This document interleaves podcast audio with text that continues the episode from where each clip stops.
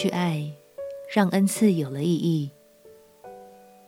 朋友平安，让我们陪你读圣经，一天一章，生命发光。今天来读哥林多前书第十四章。还记得刚开始进入教会生活的时候，看到有些人祷告时会说方言，有些人则是特别有医治的恩赐或先知的恩赐。急着融入的我，顿时倍感压力。到底我该做什么，才能尽快获得这些能力呢？如果现在你也正经历这样的感觉，相信今天保罗要帮助你突破盲点，看见恩赐背后更重要的意义。让我们一起来读《哥林多前书》第十四章。《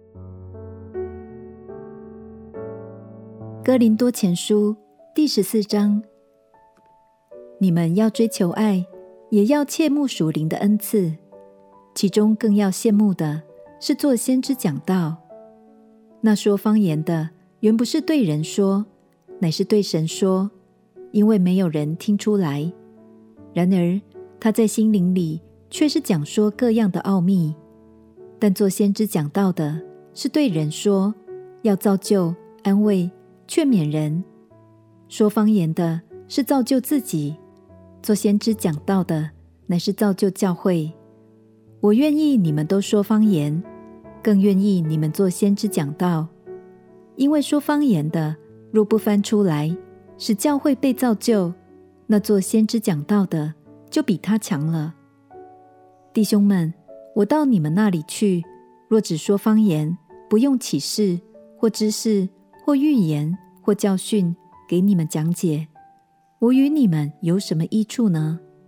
就是那有声无气的物，或箫或琴，若发出来的声音没有分别，怎能知道所吹所弹的是什么呢？若吹无定的号声，谁能预备打仗呢？你们也是如此。舌头若不说容易明白的话，怎能知道所说的是什么呢？这就是向空说话了。世上的声音或者甚多，却没有一样是无意思的。我若不明白那声音的意思，这说话的人必以我为话外之人，我也以他为话外之人。你们也是如此，既是切慕属灵的恩赐。就当求多得造就教会的恩赐，所以那说方言的，就当求着能翻出来。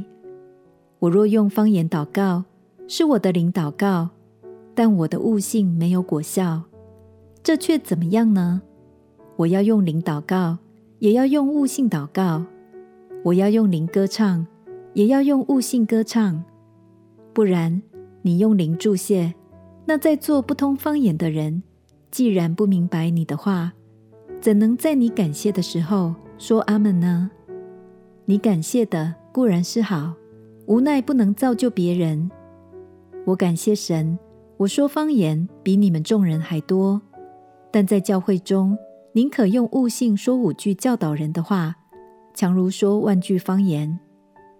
弟兄们，在心智上不要做小孩子。然而，在恶事上要做婴孩，在心智上总要做大人。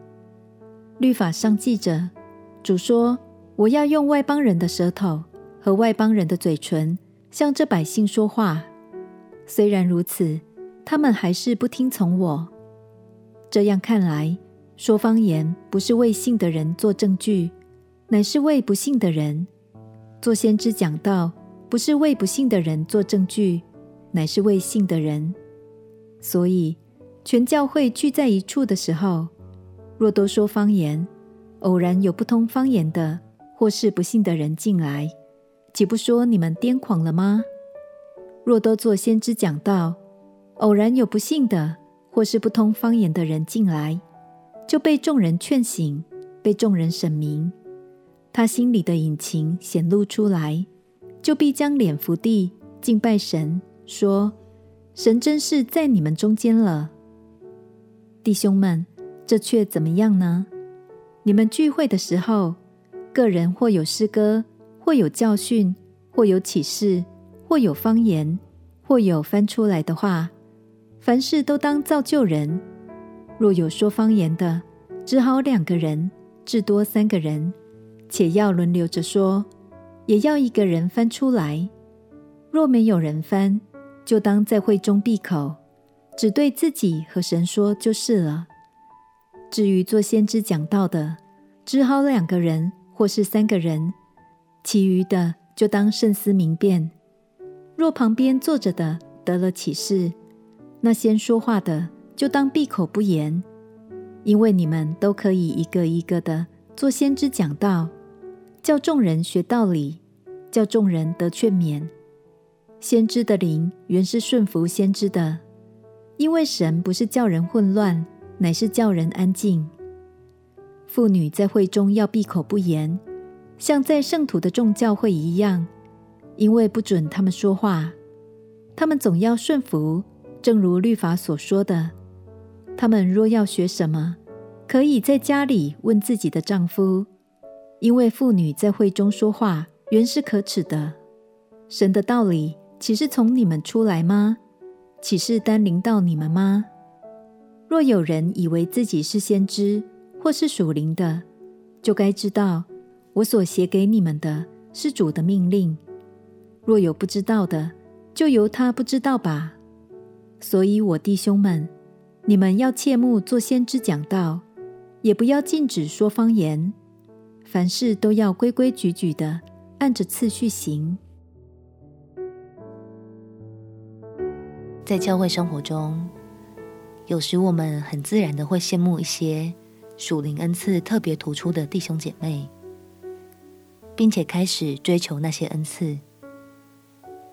亲爱的朋友，追求恩赐没有问题，但保罗提醒我们，别忘了所有属灵恩赐的目的，都是为了去爱人、造就人、帮助他人更靠近神哦。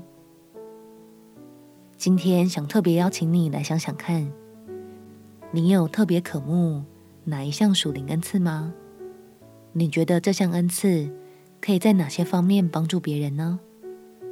我们前祷告，亲爱的主耶稣，求你不断加添能力，并且引导我，使我的生命能发挥恩赐去安慰、造就更多的朋友。祷告，奉耶稣基督圣名祈求，阿门。祝福你在家庭、工作、教会的服事中，都能发挥爱的恩赐。陪你读圣经，我们明天见。耶稣爱你，我也爱你。